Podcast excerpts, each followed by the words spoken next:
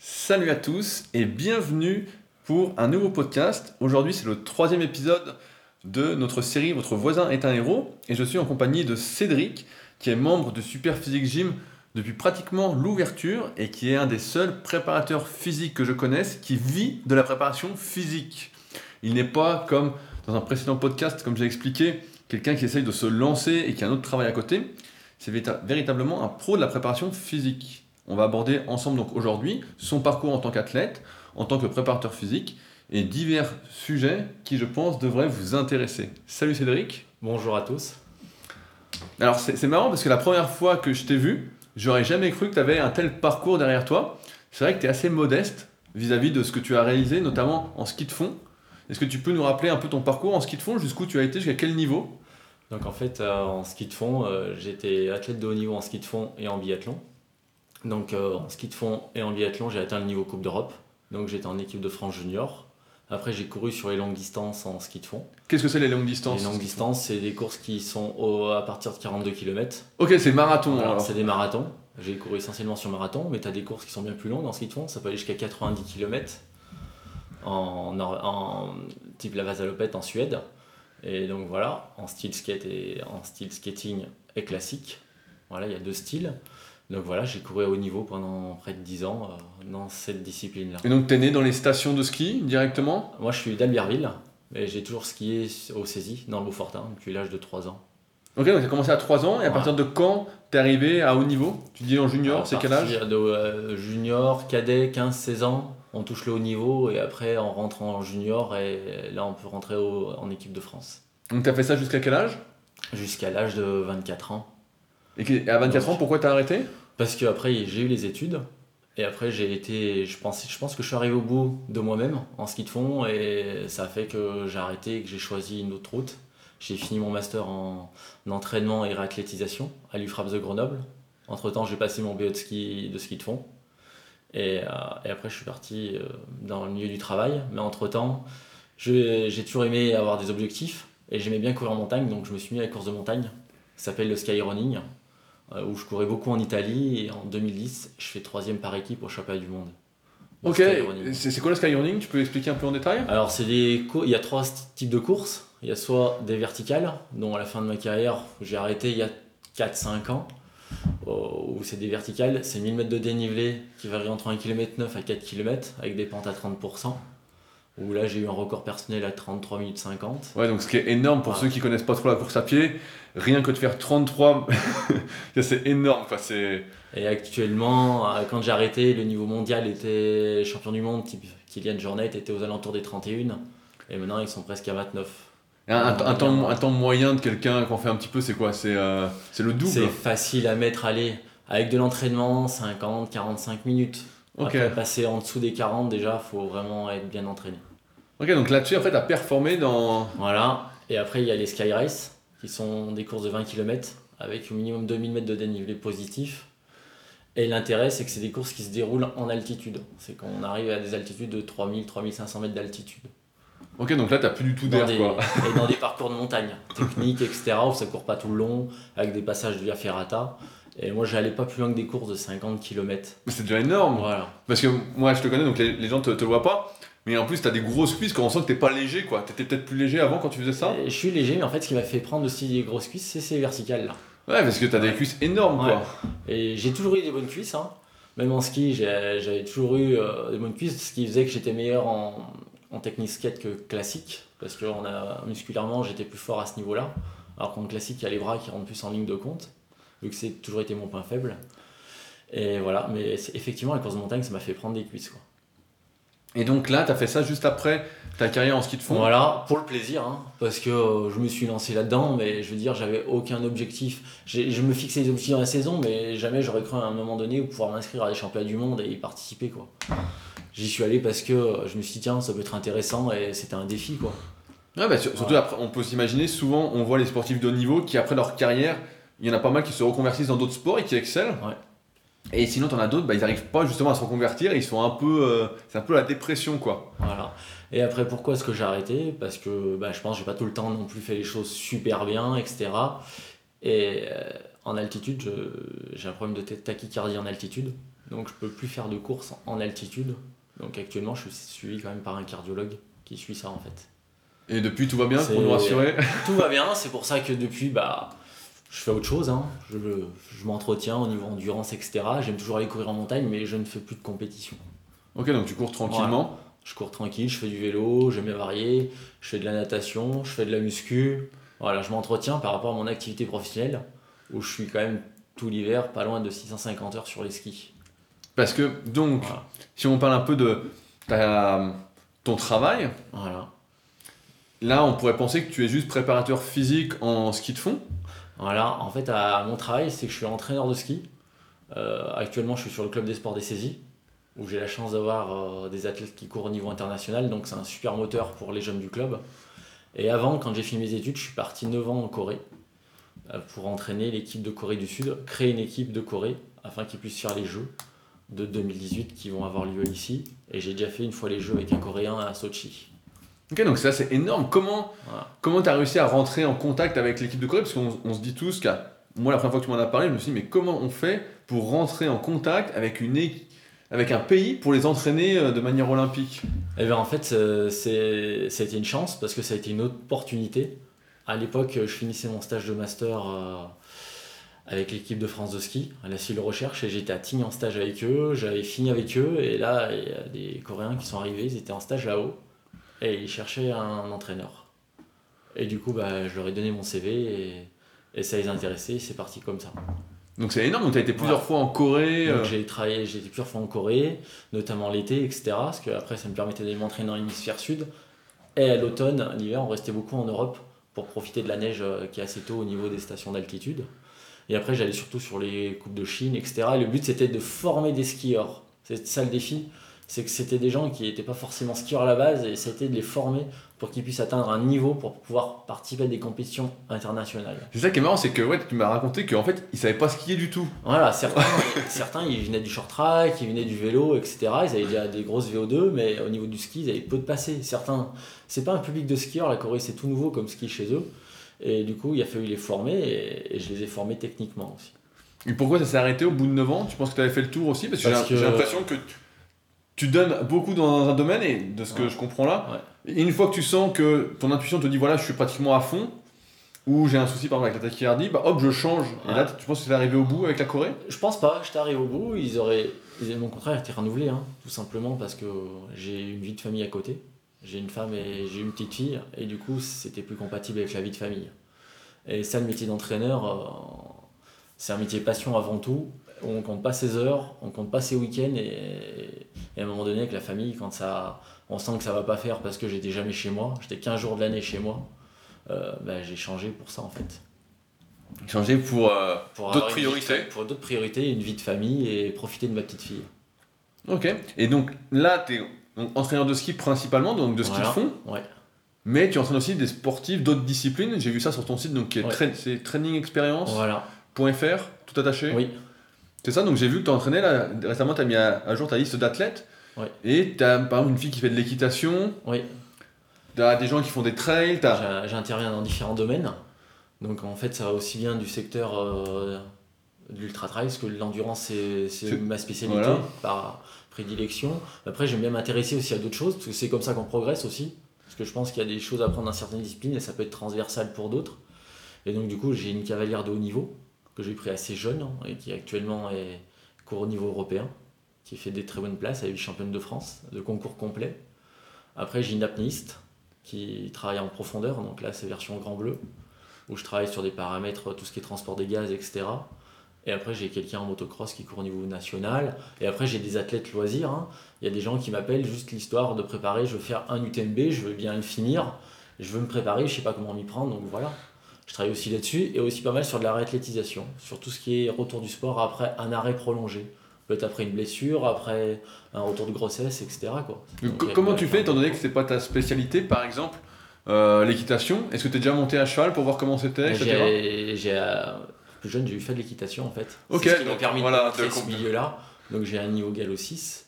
Mais ça faisait peut-être 10-15 ans que je n'avais pas pratiqué, mais je sais comment ça se passe. Et après, bah, je vais rencontrer l'athlète, il me raconte son sport, je me renseigne, je vais sur le site des fédés, j'essaie de voir, je vais les voir sur le terrain aussi. Mais surtout, c'est qu'ils me racontent leur sport et, quel est déjà ce qu'ils pensent avoir leur point faible. Et après, par, à partir de ça, je fais des tests, etc. Et après, on part sur un programme d'entraînement et en général, ça marche. Bah, D'ailleurs, la fois, tu me racontais un truc intéressant, c'est que tu avec l'apnéiste, justement pour lui faire avoir plus de place dans la cage thoracique pour mieux respirer. Et donc, effectivement, par exemple, avec l'apnée, je travaille beaucoup avec un outil qui s'appelle Power Breath. Qui, qui, est un outil qui travaille les muscles inspiratoires, notamment le diaphragme, qui est l'un des plus gros muscles du corps humain qu'on travaille presque jamais. Maintenant, on est toujours contracté, on a toujours du mal à respirer, on est toujours fermé. Qui recherche l'expansion thoracique, et donc j'arrive à la faire travailler comme ça avec du pullover, etc. pour donner une contrainte à ce que ça vienne travailler et que ça expanse les, les poumons et la cage thoracique. Et grâce à ça, donc elle a battu ses records. Voilà, elle a progressé et, et après je travaille sur d'autres paramètres, là, arriver à ce que le corps fonctionne avec du CO2 et, et, repousser le plus loin possible l'envie de respirer parce que c'est l'un des facteurs limitants de l'apnée. C'est quand tu as envie de respirer C'était son facteur limitant d'ailleurs. Donc, du coup, et donc tu as, essayé aussi un peu l'apnée pour voir? J'ai essayé un petit peu en piscine, etc. et c'est pas évident. Hein. Ah Mais ça peut être un. Je pense que même pour les sports d'endurance, ça peut être intéressant de travailler. d'apprendre à se relâcher, à pas respirer, à gérer l'oxygène, etc. travailler son souffle. Ah non, ça c'est sûr que c'est hyper intéressant. Et la natation peut être intéressante dans ce sens-là, même pour toutes les disciplines d'un travail général. Tu disais que tu nageais aussi un peu? Un petit peu. soit en lac, soit en piscine, mais vraiment en allure récup. Parce que je suis pas non plus un excellent nageur, mais j'aime bien toucher un petit peu à tout. Bah, D'ailleurs, c'est ce qui m'amène au prochain sujet c'est que depuis que je te connais, j'ai l'impression que tu fais beaucoup de formations un peu ailleurs, justement pour te former. Tu es vachement ouvert en fait à aller apprendre. Souvent, ce qu'on voit, à moi notamment dans le milieu de la musculation, c'est que je vois des personnes qui sont très fermées, qui vont avoir une idéologie et qui vont dire voilà, c'est comme ça, euh, tout le reste c'est fermé. Alors que toi, c'est tout l'inverse, tu vas chercher vraiment partout. Là, par exemple, récemment, tu as fait une formation sur les kettlebells. Oui. Tu avais fait une autre formation avant, je sais plus, qu'est-ce que tu avais fait tu vas nous dire, je crois que c'est cool que tu avais fait pas un truc à format sport ou? J'avais à format sport sur l'épaule, mais en fait elle n'avait pas eu lieu. Donc, euh, elle n'a pas eu lieu Mais c'était très intéressant parce que les problèmes d'épaule, j'en rencontre, etc. Notamment avec les skieurs de fond, on est toujours sur les bras, on pousse avec les bras et on peut avoir des problèmes d'épaule.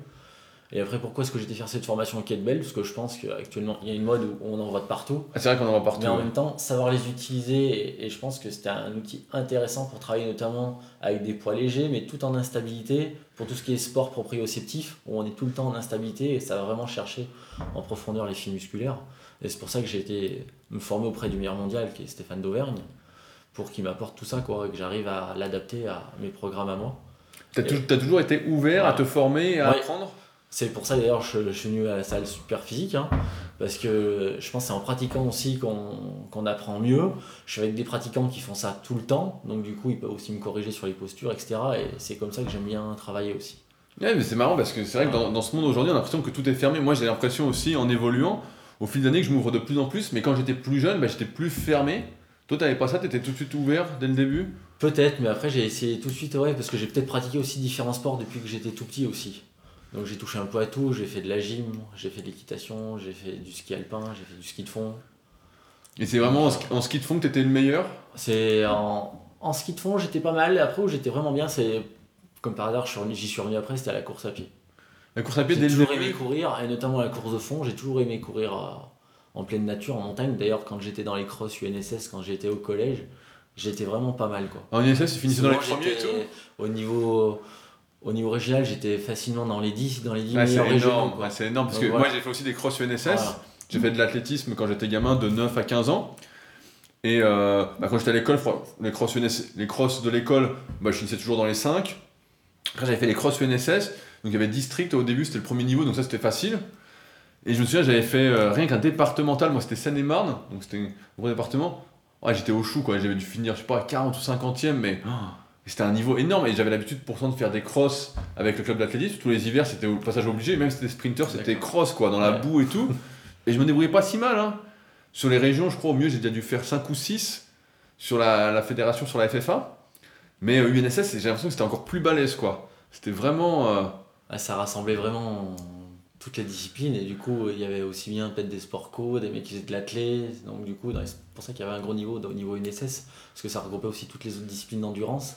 Ouais, on voit, bah, j'ai remarqué un truc en, muscu, c'est peut-être pareil dans les sports d'endurance, tu vas nous confirmer ou pas après, mais j'ai l'impression que quand tu es athlète de haut niveau, bah, les athlètes de haut niveau qui utilisent, qui ont besoin un peu de force, en fait, bah, ils arrivent tous à peu près au même niveau de force qu'un pratiquant de musculation qui fait que ça, par exemple, moi je fais pas mal de kayak, et je vois que les meilleurs mondiaux au kayak, bah, ils ont à peu près mon gabarit, et puis il y en a qui sont un peu plus forts au rowing planche, un peu moins forts au développé couché, on se vaut. Après, pareil, si je regarde, euh, pas j'ai regardé quoi, en cyclisme sur piste, comme j'avais sponsorisé euh, Pervis une année, j'avais été voir ce qu'ils faisaient aux cuisses, etc. Et franchement, les mecs étaient au niveau bah, des meilleurs powerlifters de France euh, au squat. C'est à peu près le même niveau. Soulevé de terre, il était un peu moins fort. Et j'ai l'impression que ouais, dès qu'une discipline a besoin de force, on arrive tous à peu près au même niveau de force endurance ou de force sur les principaux exercices. Est-ce que c'est la même chose? Est-ce que les sports d'endurance peuvent s'extrapoler à une performance en course à pied par exemple? Euh, bah, on a tous, dans toutes les disciplines, on a besoin de force. Même en sport d'endurance, on a besoin de force parce qu'à la base, qu'est-ce qu'il nous faut? Il faut de la puissance. Et pour développer de la puissance, il faut de la force, il faut de la vitesse. Donc on travaille la vitesse, mais en même temps, quand il faut de la force, eh ben, on le travaille via de la muscu, via du vélo, via d'autres disciplines.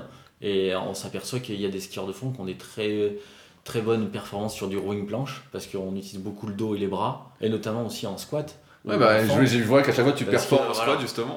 ou, ou certains coureurs, hein, quand tu peux regarder des coureurs de 800 mètres, euh, ils, ont, ils ont des bonnes cuisses et je pense qu'ils performent vraiment dans ces disciplines-là parce qu'ils ont besoin de force pour pouvoir avancer, parce qu'à un moment donné, on- ils auront plus de force, donc ça va être un facteur limitant à, à leur perte, parce qu'ils n'auront plus que de la vitesse, donc il n'y aura plus de puissance derrière. Ouais, donc euh, ils La vont dans le force. vide quoi. La force dans toutes les disciplines, on a besoin de force, notamment avec l'évolution des performances et le resserrement des performances à haut niveau.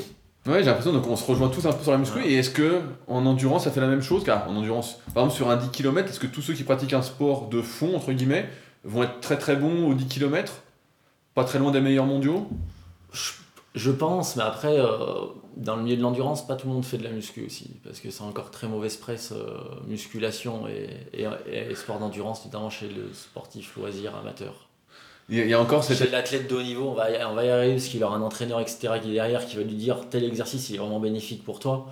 Mais après, on travaille beaucoup aussi sur du circuit training en endurance, parce que bah, la qualité principale c'est l'endurance, donc on la travaille aussi de cette manière-là. Mais après, dans le- sportif loisir d'endurance, ça a très mauvaise presse parce que musculation veut dire bodybuilding pour certains. Ouais, ouais, bah, Et, euh, alors que c'est c'est carrément euh, possible, mais il faut savoir pourquoi est-ce qu'on vient faire des squats par exemple. Est-ce que je veux devenir à être aussi fort que quelqu'un qui fait du powerlifting ou est-ce que je veux juste augmenter ma force dans les jambes pour pouvoir être mieux derrière? C'est ça. Mais je pense Ouais. que ça, ça vient du problème que pendant des années, la préparation physique avec la musculation n'a été que de copier l'entraînement des bodybuilders. Tu vois, de Ouais. faire des séances justement avec 3 ou 4 exercices pour les pectoraux, faire des séances vraiment de culturisme qui forcément bah, donnaient pas spécialement de résultats sur le terrain, n'étaient pas transposables en, en sport. On voit bien, tu vois bien même les jeunes qu'on a des fois à la salle. J'en ai vu un d'ailleurs qui a fait 6 exercices pour les pecs. Et j'étais là, mais je dis, je dis, qu'est-ce que tu fais? Et pendant longtemps, la préparation physique, ça a été ça, c'était l'extrapolation des méthodes culturistes euh, comme entraînement de muscu pour préparer au sport. C'est peut-être pour ça que ça a une mauvaise image encore aujourd'hui. Alors que, comme tu dis, normalement, chaque exercice que tu fais, et que ce soit bah, en musculation sportive, préparation physique, ou même si on veut prendre du muscle, prendre de la force, etc., doit avoir un but précis, un objectif. Tu vas pas faire, euh, on reprend l'exemple du pullover, tu vas faire du pullover à la fille qui fait de l'apnée, à ton athlète, parce que tu veux lui ouvrir la cage thoracique. Donc si on explique aux gens, mais euh, je sais pas si aujourd'hui c'est encore bien intégré, en tout cas en musculation, moi je vois de mon côté que beaucoup de personnes ne veulent pas comprendre, n'ont pas envie de comprendre. Peut-être que les sportifs c'est ça aussi. Après, je pense que le sportif, souvent, il y vient, c'est quand à un moment donné, il est face à une impasse, qu'il voit que ses performances n'évoluent plus et qu'à un moment donné, on lui propose ça et que si on lui montre correctement le, le bénéfice de faire de la muscu ou, du- ou une autre activité, que ça va être bénéfique pour son il y va parce qu'il est face, à- il est face au mur. Donc, du coup, il peut pas faire autrement que d'écouter ce qu'on lui propose. Comment t'as commencé le, le ski de fond vu que t'étais à Al- Albertville? Euh, bah, je, mes parents, ils skiaient et du coup, euh, j'habitais à 30 minutes des saisies. Donc, la première station de ski, à 30 Donc il minutes t'a de emmené dès que t'étais début. dès dès que j'étais petit, j'ai skié et, et j'ai toujours touché à tout en fait. Et mon premier sport, c'était la gymnastique. Et c'est marrant parce que justement aujourd'hui, bah, tu dois le voir aussi, on milite de plus en plus pour une non-spécialisation, retarder le plus possible la spécialisation des jeunes. Et moi quand je vois mon parcours euh, personnel, bah, moi je me suis vite spécialisé. J'ai vite fait une activité, moi je suis du style à faire une activité à fond à fond et puis pas d'autre chose, rien voir autour, qui a moins avec le temps. Et toi justement, tu as eu toute cette, cette ouverture en fait, ce qui fait que tu es un peu polyvalent aujourd'hui. Ouais, c'est ça. ouais. C'est que j'ai toujours été ouvert à y pratiquer autre chose. Toi, quand je m'entraînais en ski de fond, j'ai même travaillé, tra- pratiqué le triathlon parce que je trouvais que c'était un super sport. On croisait les disciplines, on travaillait la natation, le vélo, l'endurance. Il y avait tout ce qu'il fallait pour faire du volume en fait. Ah ouais, de permettre de se faire, comme on disait, en athlète, on disait faire du fond, quoi. Voilà, faire le ouais. foncier. Voilà. Donc tu le faisais ailleurs, je le faisais d'une autre manière. Bien qu'après, on revient très très vite, maintenant de plus en plus dans le haut niveau, euh, avec le resserrement des performances, il y a vraiment, on on est très vite dans la spécialité parce que faut quand même se rapprocher le plus possible des gestes sportifs dans lesquels on doit être performant. Donc actuellement, cette période-là, elle est vraiment raccourcie où les athlètes essaient de passer la majeure partie de leur temps sur les skis. Parce que rien ne remplacera la neige. Pour, pour Ah un ouais, et puis rien ne remplacera le Voilà. fait de répéter le geste Voilà. pour apprendre, apprendre, coup, apprendre. On essaie vraiment, de- parce que c'est toute une question, comme des fois tu le dis dans tes podcasts, hein, les schémas moteurs. Et, euh, et plus on le répète, plus on devient performant dans ce geste-là. Mais il faut pas oublier le reste pour tout ce qui est prévention des blessures, etc. C'est ça qui est l'intérêt de varier aussi. C'est de faire des breaks psychologiques par rapport à l'entraînement classique et aussi de prendre du volume autrement quand on a besoin de volume foncier. Ouais, parce que j'imagine aussi que les athlètes, des fois, a comme tout le monde, si tu répètes trop quelque chose, tu te lasses, quoi. Voilà, tu te démotives, il y a des t'as la lassitude. Et ça, faut, faut vraiment l'éviter. C'est pour ça que c'est intéressant de croiser les disciplines à différents moments. Et la musculation peut être aussi un entraînement croisé à un moment donné. Ouais, bah, je me doute bien. je vois comment des fois tu t'entraînes Ouais. avec par exemple ton appareil que tu fais pour. euh, Ouais, pour les skieurs de fond, etc. Donc, Je vois que ça, ça fait comme de la muscu, mais c'est différent. du geste, de la poussée simultanée des bras en ski de fond, mais en même temps, voilà, ça, et cet exercice, cet outil-là, je l'utilise aussi en réathlétisation. Quelqu'un qui ne peut pas se servir de ses pieds ou, ou ses genoux, qui a une entorse des ligaments croisés ou qui a une fracture de fatigue au pied, je l'utilise pour en- entretenir le cardio. Bah ouais, j'y vois bien que ça crève. Donc voilà. Quand tu étais donc sportif de haut niveau, tu pensais que tu allais devenir préparateur physique C'est ce que tu voulais faire ou t'étais... Est-ce que les études en fait de STAPS se sont imposées à toi naturellement? En fait, depuis, depuis que j'étais en 6ème, je voulais faire prof de PS. Ok. Parce que j'avais j'avais des super profs de PS et ils m'ont donné envie de faire cette, dis- ces- ce métier-là. Et après, euh, bah, je suis rentré à l'UFRAPS hein, à- en 98 à, à Grenoble. Et euh, bah, j'ai fait un dog. Et après, quand je suis arrivé en licence, on devait choisir soit enseignement, soit entraînement. J'ai été faire un ou deux stages en collège, lycée, et j'ai tout de suite vu que, que le métier n'allait pas correspondre à mes attentes personnelles. Et euh, j'étais aussi athlète de haut niveau à l'époque, donc l'entraînement s'est plus vite imposé à moi. Voilà, mais à la base j'étais rentré pour devenir prof de PS et je me suis rendu compte des contraintes de terrain qu'ils avaient et j'ai vite vu que ça allait pas me correspondre. Bah, c'est vrai que moi, dans ma tête, les profs de PS, en fait, ils peuvent pas faire ce qu'ils veulent. Quoi. Il y a un programme et puis la plupart des élèves en ont rien à faire, faut le dire. Ouais. Quand c'était cou- moi je me souviens quand c'était la course à l'école, bah la plupart voulaient pas courir, oh j'ai mal ceci, ou ils marchaient, les filles qui marchaient. ou- Mais là maintenant, si tu avoir un cours de PS, tu prends peur, hein, notamment quand il y a les cycles d'endurance, euh, il y a tout le monde qui marche. hein. Ah ouais, ils sont plus Ouais. du tout motivés. Ouais. Et donc le prof de PS en fait a aucun moyen à part dire bah, tiens prenez un ballon, jouez au foot quoi. Et, euh, et puis j'avais pas aussi. Pour moi, je suis éducateur sportif et je suis pas une assistante sociale. Je pensais que ce, ce paramètre-là n'était pas fait pour moi. Quoi. Je me voyais pas du tout dans ce métier-là. Mais fi- finalement, donc petit aparté, tu fais, es quand même obligé de faire du social aujourd'hui avec tes athlètes, avec les personnes. Moi je vois rien qu'à mon niveau, même si c'est par internet, on est toujours obligé de faire un peu de social. Et même ça fait partie du truc pour pouvoir personnaliser au maximum Voilà. l'entraînement. Mais c'est différent, c'est pas le même impact. On, euh, Bah là t'es plus entendu peut-être avec Voilà, les adultes. t'es plus entendu, ils savent pourquoi ils sont là, ils sont, c'est eux qui l'ont choisi, etc. Et, et certains athlètes, bah, à un moment donné, ils n'ont pas le choix, ils font ça, ils font ça. Quoi. Mais effectivement, c'est toujours dans le discours d'écouter les sensations des athlètes, ça c'est le but de l'entraînement, pour pouvoir l'adapter au mieux.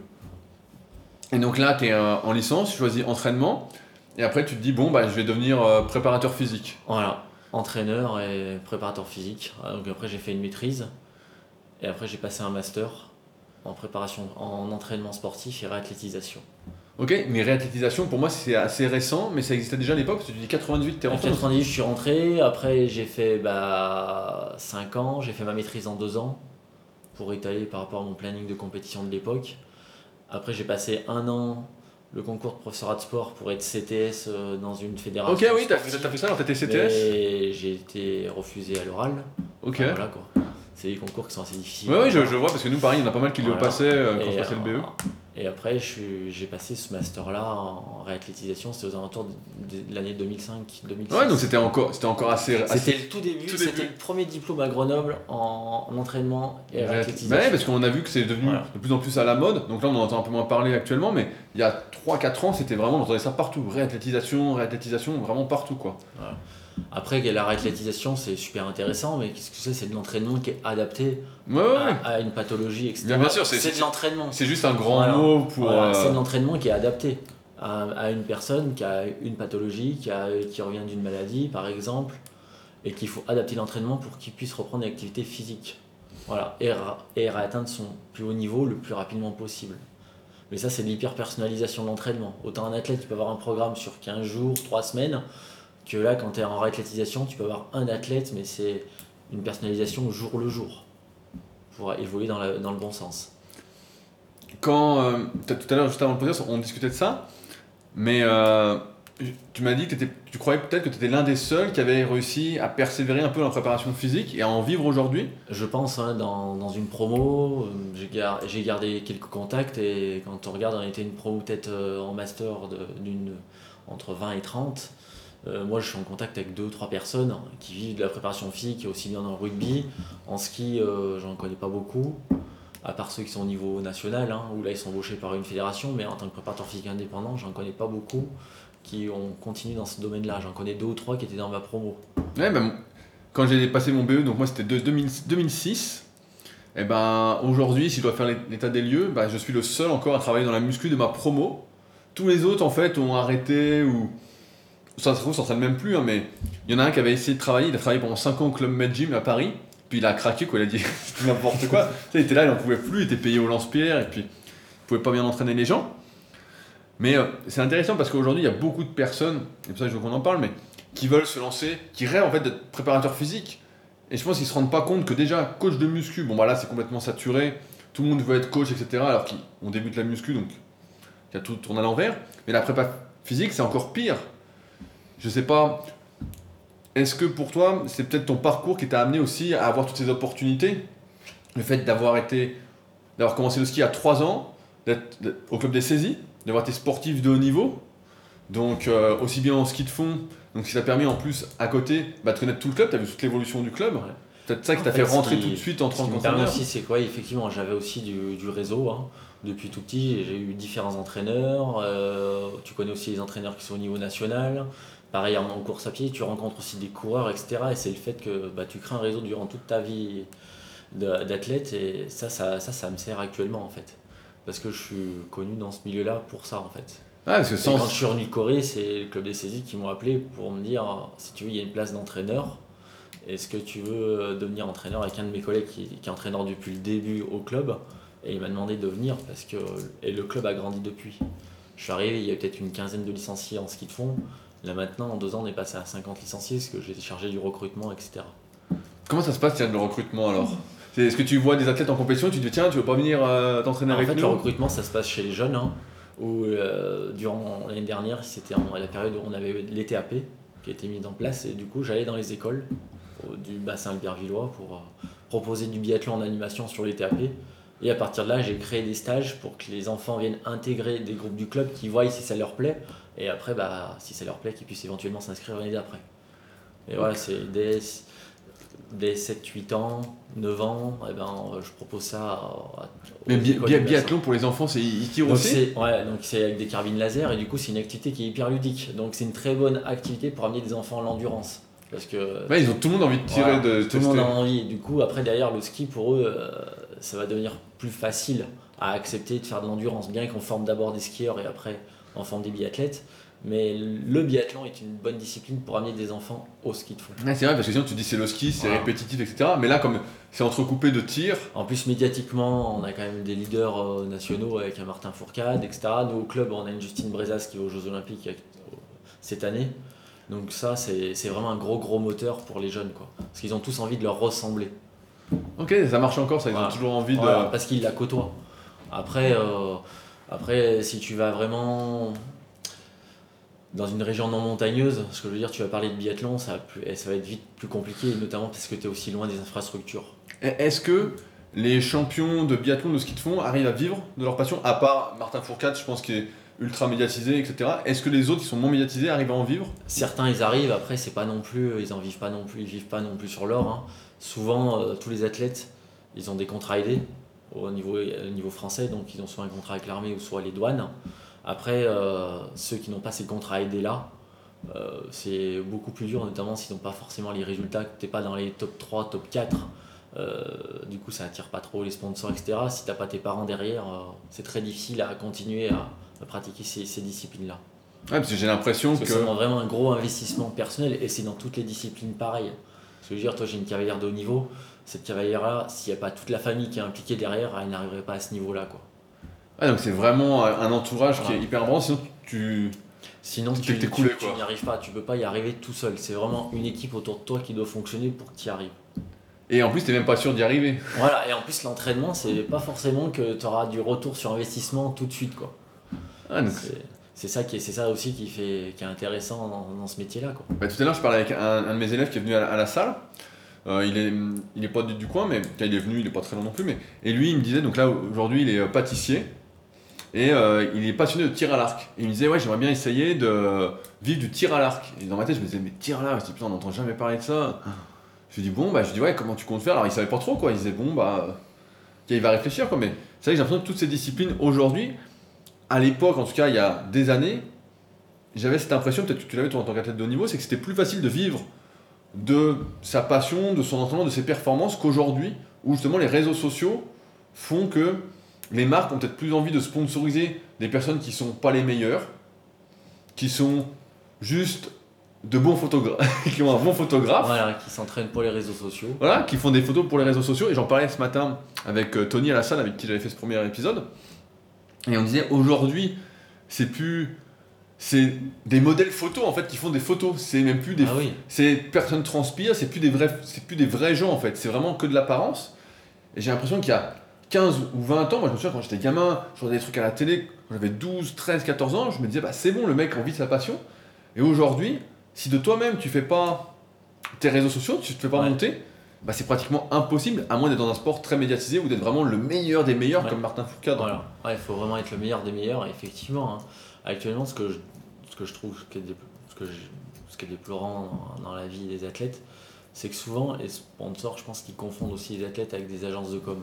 Ah ouais, ouais, C'est-à-dire que si l'athlète, il, c'est pas un bon un, communicant qui est moyen, etc., bah, il aura peut-être moins de sponsoring qu'un autre qui sait très très bien communiquer, qui va peut-être faire deux résultats dans une saison, mais qui va vraiment les utiliser pour, euh, pour se mettre en avant. Il en fait peut-être pas beaucoup, mais il le fait savoir par rapport à un qui fait beaucoup de choses, qui a des résultats, mais des fois il gagne pas, peut-être qu'il est que deux, mais vu qu'il sait pas super bien communiquer, bah, on n'entend pas parler de lui. Ouais, mais après, la, la communication a vachement évolué. Avant, tu faisais une performance, tu vois, tu finissais deuxième d'une grande course c'est ça, et la communication était faite. J'ai fini deuxième, t'as une photo avec ta coupe, c'est bien. Maintenant, c'est quand même un sacré travail, cette médiatisation. C'est alors il faut quelqu'un qui te suit pour te faire des belles photos, il faut quelqu'un te retouche tes photos. Des courses, il y en a de partout. Voilà, ça se démocratise. Tu vois, on disait tout à l'heure la, muscu, c'est vachement démocratisé aussi. Moi j'ai commencé à une époque où, c'est marrant, je donne souvent cette anecdote là, mais quand j'ai commencé donc en 2001, je me souviens, on mettait des photos avec tous mes potes qui font toujours de la muscu aujourd'hui, on mettait des photos une fois par an. Et on mettait des photos on n'était pas en modèle photo, hein. On n'était pas coiffé, on sortait de l'entraînement, il n'y avait pas de fond derrière, il n'y avait rien qui faisait rêver, quoi. Juste, on montrait notre progression. Mais ça suffisait à faire parler, en fait. On était là, euh, ça suffisait. Et à l'époque, je me souviens, j'avais même des potes qui avaient des propositions de sponsoring, tu vois. Les mecs étaient là, disaient, bon, bah, vous progressez bien, nanana. Il y a des petits trucs, hein, des t-shirts, des suppléments. Et maintenant, bah, ça vaut rien en fait. Non, mais non, ça vaut rien si t'as pas la belle photo. Faut faire un le beau paquet cadeau maintenant. Ouais, voilà. C'est la... Avant, quand tu avais ta médaille, bah, ça faisait aussi bien la forme que le fond de la photo, quoi. Ça donnait tout, en fait, ça donnait tout le contenu. Et maintenant, ta médaille, on en a rien à foutre, quoi. Et en muscu, bah, c'est, moi, le parallèle, c'est que c'est pareil, quoi. On s'en fout que tu progresses ou pas, en fait. Ce qu'on veut, c'est juste la belle photo. Voilà. Euh, t'es fini deuxième, troisième, t'es battu ton record, tout le monde s'en fout. Alors qu'avant, c'était toutes ces valeurs, en fait, de réussite, de progression. se fixer des défis et qui était vraiment valorisé en fait. et moi, ce que je dis toujours aux jeunes que j'ai en charge, etc., ou à tous les athlètes que je prépare, c'est le plus important, c'est que tu atteignes ton plus haut niveau personnel. Et pour certains, le plus haut niveau personnel, ça va être champion olympique, et d'autres, ça sera peut-être champion régional. Mais l'intérêt, c'est que tu pas de regrets et que tu atteignes ton plus haut niveau personnel. Ouais, j'ai aussi. C'est ça le but d'un athlète. Je sais pas si toi, tu as ça avec des jeunes, parce que tu as des jeunes, tu as l'air d'avoir des personnes qui sont vachement motivées, mais des gens qui. Euh, veulent des résultats, mais sont plus passionnés en fait par tout le processus en fait, qui n'aiment pas s'entraîner, qui n'aiment pas bien faire les choses, qui voudraient en fait juste avoir le résultat. En muscu, c'est ce qu'on assiste, on voit bien, tu vois, des gens qui vont s'entraîner un peu n'importe comment, qui s'en foutent en fait de bien faire. Tu vas leur donner un conseil, euh, ils vont limite euh, se cracher dessus quoi. Euh, ils sont plus, ils veulent le résultat, ils veulent le, la forme en fait plutôt que le fond. Alors que comme tu dis, le fond, pour moi c'est le plus important, et je pense que pour toi aussi, c'est justement de dire bah écoute, tu vas t'entraîner, on va faire du mieux qu'on peut, puis tu vas apprendre sur toi-même, tu vas apprendre des valeurs, vivre des valeurs qui vont te servir pour toute la vie, dans toutes les disciplines, quoi. Et là, j'ai l'impression que c'est quelque chose qui disparaît beaucoup. Alors toi, t'as pas ce problème-là en ski de fond Euh, si on voit une évolution, hein, que les jeunes sont moins travailleurs, après ils ont quand même choisi une discipline d'endurance. Donc, mais effectivement, la notion de travail pour atteindre une performance, c'est, la base de tout entraînement. À un moment donné, il faudra travailler pour performer. C'est la base. Et après, euh, donc c'est atteindre son plus haut niveau personnel. Le but de tout entraîneur, hein, c'est de pousser ses athlètes à ce qu'ils atteignent le plus haut niveau personnel. Et après, moi, ce que je dis toujours, moi j'ai des jeunes, ou même quand je forme quelqu'un, que j'ai en coaching privé, etc., c'est qu'il soit à la base, c'est un sportif, et moi ce que je veux, c'est des athlètes aussi polyvalents. Qu'un athlète, c'est un athlète, c'est quelqu'un qui est polyvalent, c'est-à-dire qu'il va être aussi bien performant dans ses spécialités, ce qu'il a été formé pour ça, mais lorsqu'il va arrêter, qu'il va dire tiens, je vais me faire plaisir pour faire autre chose, il aura cette rigueur-là pour, pour aussi repousser ses limites dans ce domaine-là. Et c'est ça qui est important. Et ça, c'est ça, c'est les athlètes, c'est-à-dire qu'ils sachent courir, qu'ils sachent s'entraîner, qu'ils sachent s'écouter, écouter ses sensations. Et ça, ça leur servira pour toute la vie. Et c'est ça le but aussi de tout entraînement. Ouais, et je pense que ça peut même se transmettre à la vie en général. Ouais. Souvent, je, je fais cette comparaison, mais quand tu prends conscience que par tes efforts, tu arrives à te transformer physiquement ou atteindre des performances, tu comprends en fait que par tes efforts, tu peux aussi changer de vie. Ouais. Tu peux, si tu as un boulot qui te plaît pas, tu sais qu'en travaillant, en étudiant autre chose, tu peut-être arriver à faire autre chose. Parce que tu auras cette rigueur-là que, as eu, que le sport t'a amené. Ah D'ailleurs, ouais. on le voit très bien avec des athlètes de haut niveau, hein, quand ils arrêtent leur carrière, les très très haut niveau, ils n'ont aucun mal à se recycler au niveau professionnel. Ben là, j'ai commandé, ça me fait Ouais. penser à la biographie de Luc Alphand. Et euh, c'est marrant parce que lui, c'était le ski, donc ski alpin, si je dis pas de conneries. Ouais. Et qu'après, qui a été euh, pilote automobile, je crois, c'est rallye. Rallye, il a fait le Paris-Dakar, il a été aussi dans la voile. Ouais, donc tu vois, c'est exactement ça. C'est euh, une fois que tu as chopé ce, truc-là, c'est intégré, bah en fait, c'est beaucoup plus simple, quoi. Ouais, c'est ce que euh, disait aussi dans la biographie de l'entraîneur Michael Phelps, Bob Bowman. Comme quoi, euh, c'est ce qu'il inculquait aussi à tous ses athlètes, c'est se dépasser à chaque entraînement, être à 100%, s'investir dans son projet, et que ça te sert aussi dans la vie quotidienne. Le, l'école je crois, le titre, c'était Les 10 règles d'or. Les 10 règles d'or. Ouais, un, un super livre là, qu'on Ouais. avait déjà recommandé, mais. Et ça, c'est la réalité. Ah ouais, dans ce bouquin-là, il dit un truc très juste en plus. Il dit que Michael Phelps, c'est un passage que, que j'adore, il dit en fait, il visait pas une place, mais il visait une performance. Ouais. On sait pas comment s'entraîner les autres, etc. Donc tu vises en fait juste une amélioration de toi. Voilà. Et après, advienne que pourra, quoi. Du moment que tu. Ce qu'il faut que tu te sentes prêt. Quand tu arrives à ton objectif, faut que tu te sentes prêt. Et si, quand tu te sens prêt, c'est-à-dire que tu as tout mis en œuvre pour être prêt le jour J. Quoi. Reposé, prêt musculairement, frais mentalement, toutes les conditions pour te donner à fond. Là, c'est intéressant parce que je repense pareil au truc de préparation physique. Là, t'es préparateur physique, donc t'es un des seuls que je connaisse euh, qui en vivent pour de vrai. tous ceux que je connais, ceux que je connais aujourd'hui sont préparateurs physiques. J'en connais d'autres qui en vivent, mais c'est une minorité à côté de tous ceux qui veulent être préparateurs physiques. Je vois tous les jours, ou presque, des jeunes qui m'écrivent pour être coach ou préparateur physique et qui n'ont aucun réseau, aucun passé sportif, qui n'ont rien. Mais si euh, au- aujourd'hui, est-ce que le milieu de la préparation physique est saturé? Après, je pense que c'est un, petit milieu, effectivement, où tout le monde se connaît, etc. Après, faire attention, c'est que certains préparateurs physiques, communiquent beaucoup sur les réseaux sociaux et qu'on pense que c'est eux qui ont la vérité, mais personne, je pense, détient la vérité. L'essentiel, c'est qu'on mette toujours des programmes en œuvre pour que nos athlètes performent. Enfin, moi, je communique, je suis pas un super bon communicant Ouais, bah, je- mais j'aime bien partager des choses que, qui me semblent intéressantes pour ceux que je prépare, etc. Donc, je, le- je le mets sur ma page. Mais voilà, mais je, je ne montre jamais ce que je fais à l'entraînement parce que je- j'ai pas envie, j'ai- je suis pas comme ça en fait. C'est vrai que souvent, là en ce moment c'est la mode, j'ai l'impression aussi sur, à cause de Facebook, c'est que tout le monde, comme sur internet, tout le monde a son avis. Dès que quelqu'un met une séquence de prépa physique ou un exercice, tout le monde donne son avis pour dire c'est pas bien, c'est pas bien. Mais souvent c'est décontextualisé, parce qu'on sait pas ah, dans quel cycle on est, et à quel moment de la séance est-ce qu'il a fait cet exercice-là, pourquoi est-ce qu'il le fait. Souvent on connaît même pas la spécialité tout le temps des athlètes. Donc voilà. Après, euh, s'il y a des gens intéressants qui posent des, qui posent des choses intéressantes, mais il faut toujours les relativiser. Quoi. Ouais, rien prendre pour acquis, mais c'est vrai qu'aujourd'hui, euh, c'est marrant où tout le monde y va de son avis. Moi je vois des trucs, des fois, je mets une vidéo et puis paf, tout le monde arrive, je dis bon, euh, je comprends pas Ouais. trop. Ou même quand je vois des vidéos d'autres athlètes, on dit ah non, mais qu'est-ce qu'il fait, c'est n'importe quoi. On sait pas en fait, tu sais. Je disais ça dans un précédent podcast, mais il y a beaucoup aujourd'hui de personnes qui t'imaginent une vie par rapport à ce que tu dis sur internet par exemple, alors qu'ils savent pas du tout euh, comment tu vis quoi. Donc c'est c'est assez énorme cette époque.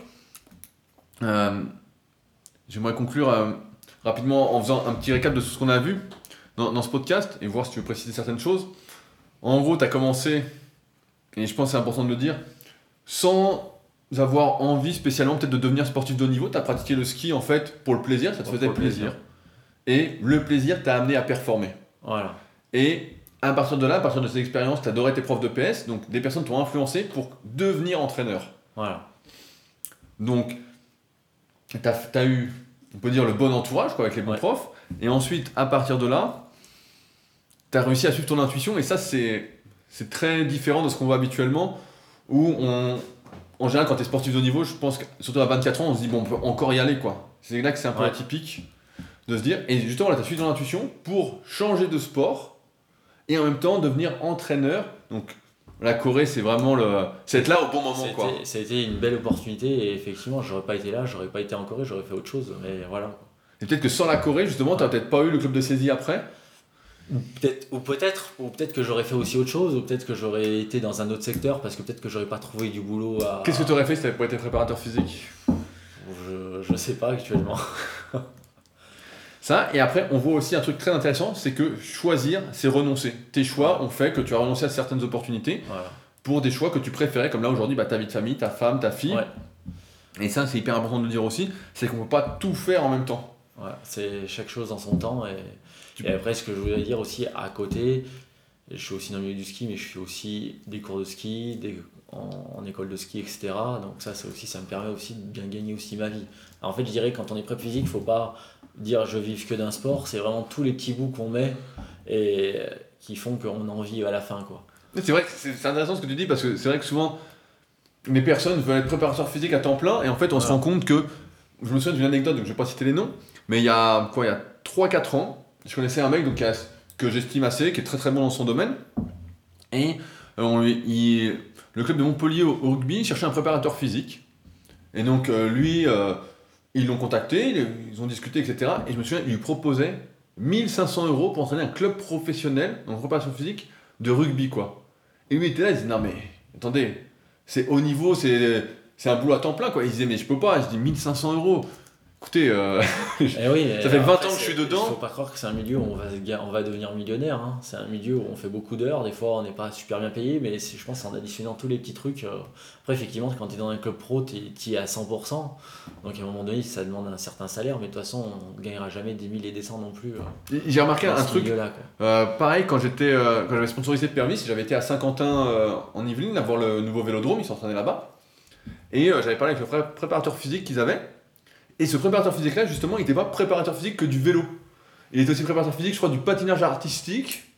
Et puis d'un autre truc, il faisait trois disciplines en fait le mec. Ouais, des fois, on voit qu'il y en a certains selon les périodes des, des, des sports. Si c'est un sport été, bah, il fait la prep physique hiver.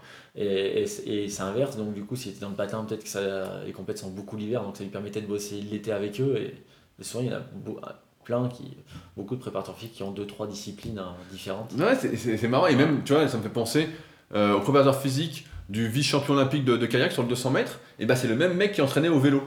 C'était euh. Fr- François Durigne. Et je l'avais vu, donc il entraînait au vélo. Et puis il entraînait aussi les kayakistes euh, en sprint.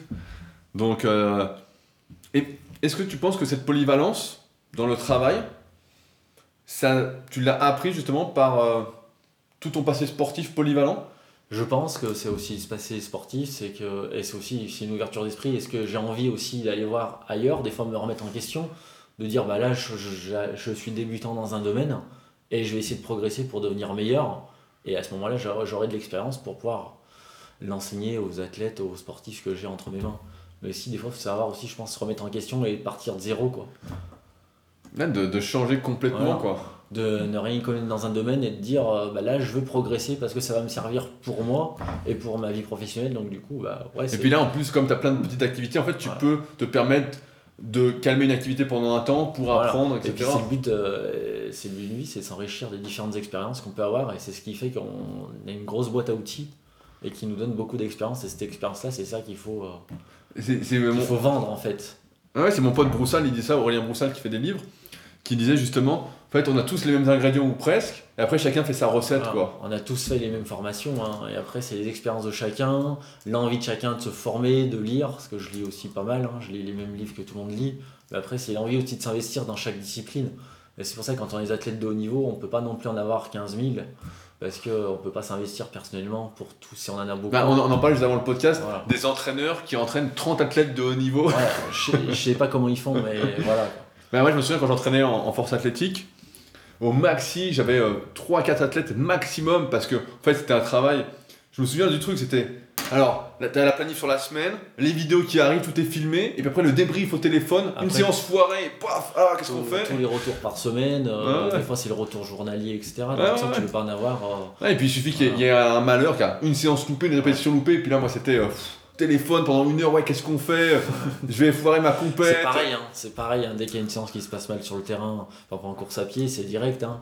C'est direct où là aujourd'hui, euh, j'ai un peu mal à la cheville, j'arrive pas à courir, qu'est-ce que je fais quoi? Parce que euh, il compte sur toi et Ah ouais, c'est à toi de trouver les solutions autonomes. euh, Faut essayer de les rendre autonomes les athlètes, mais à un moment donné, et- quand ça va pas, c'est t'es la première personne qu'ils vont appeler quoi. Oui, je me souviens, tu avais eu une expérience comme ça justement où une athlète t'avait d'abord appelé plutôt que son entraîneur, je crois. Tu m'avais raconté ça, je sais plus euh, exactement.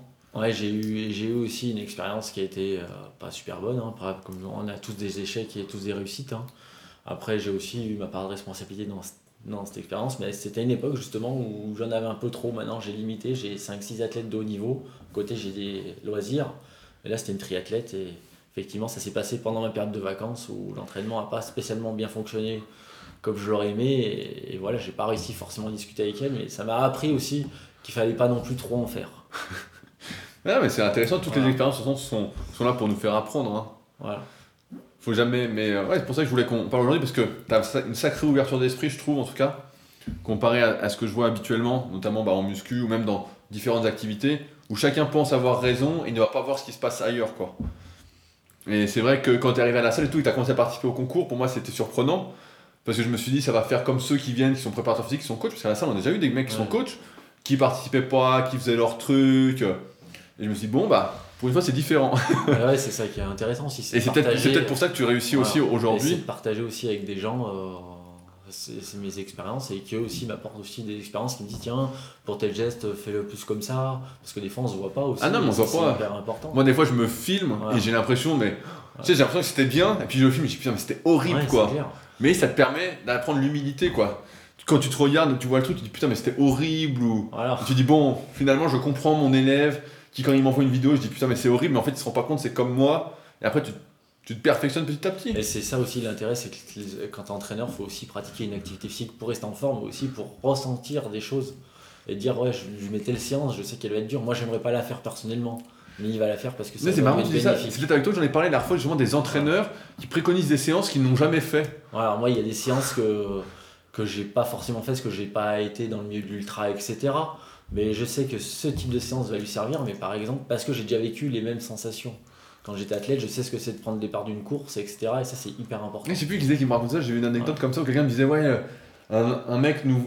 Je crois que c'est. euh, je sais pas si je ne connais, c'est mon pote Chris- Christophe Cario qui disait justement qu'il était athlète de niveau en karaté et un mec leur avait préconisé, euh, leur préparateur physique, une séance sur la piste et tout, mais un truc euh, improbable quoi. Et mon expérience c'est la même. Quand c'était de l'athlète, je me souviens d'un entraîneur, c'était la reprise de l'entraînement, donc il y a eu l'été. Et euh, moi j'allais devenir cadet et me spécialiser sur le 300 mètres, donc sprint long. Et premier entraînement de la semaine, le mardi, 2 fois 10 fois 200 en reprise. Alors t'es là avec une minute de récup.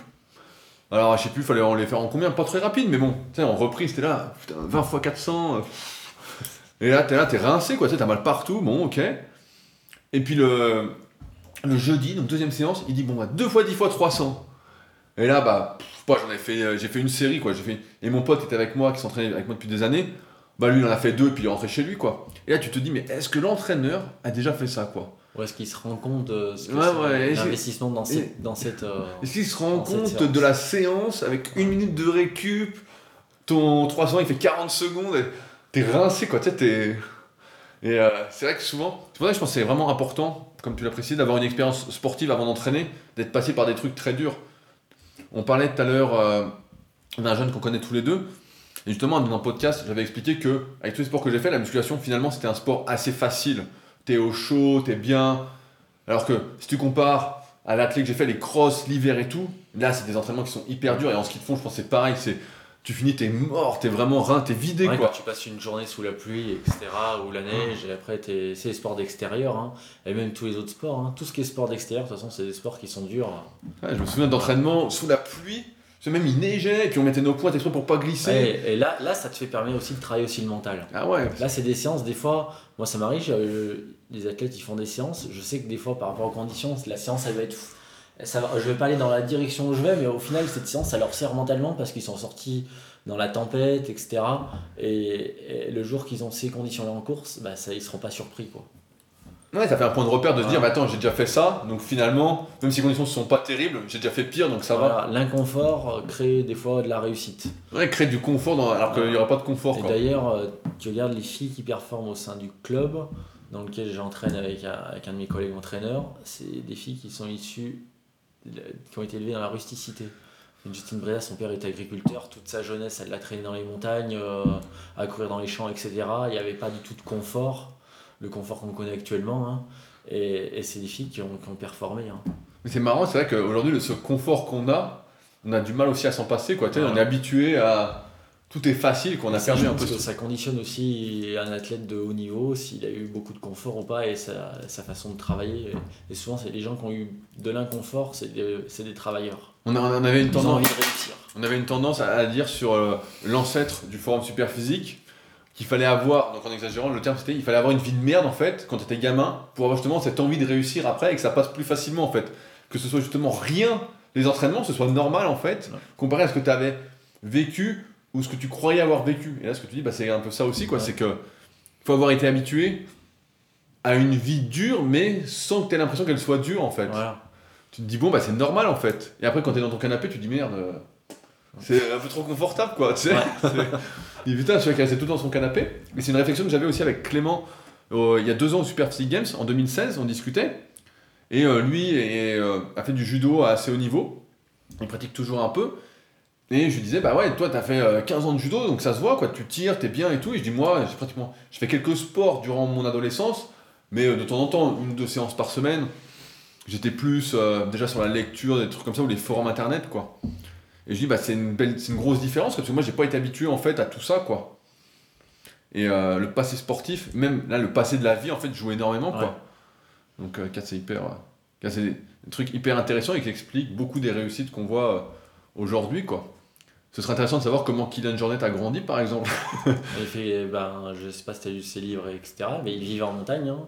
Son père était guide, enfin, de, il était toujours en train de courir dans la montagne avec, sa mère ou son père. Et c'est pas anodin qu'il ait fait de la haute montagne. hein. Ouais, en fait, c'était En ancré en lui, quoi. Pour lui, voilà. c'était facile, en fait, c'est Ouais. normal. C'était sa façon de vivre.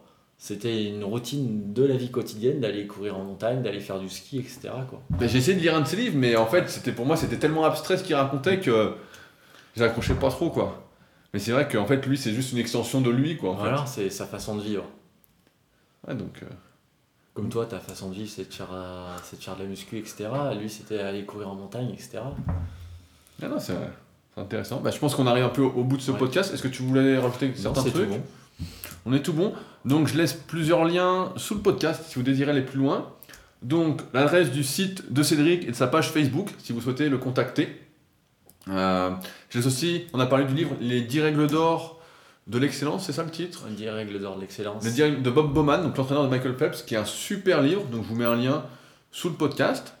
Et puis si jamais vous avez des questions ou autres à poser à Cédric, vous pouvez les mettre directement sous le podcast sur SoundCloud ou me les envoyer par email sur rudy.koya.yahoo.fr.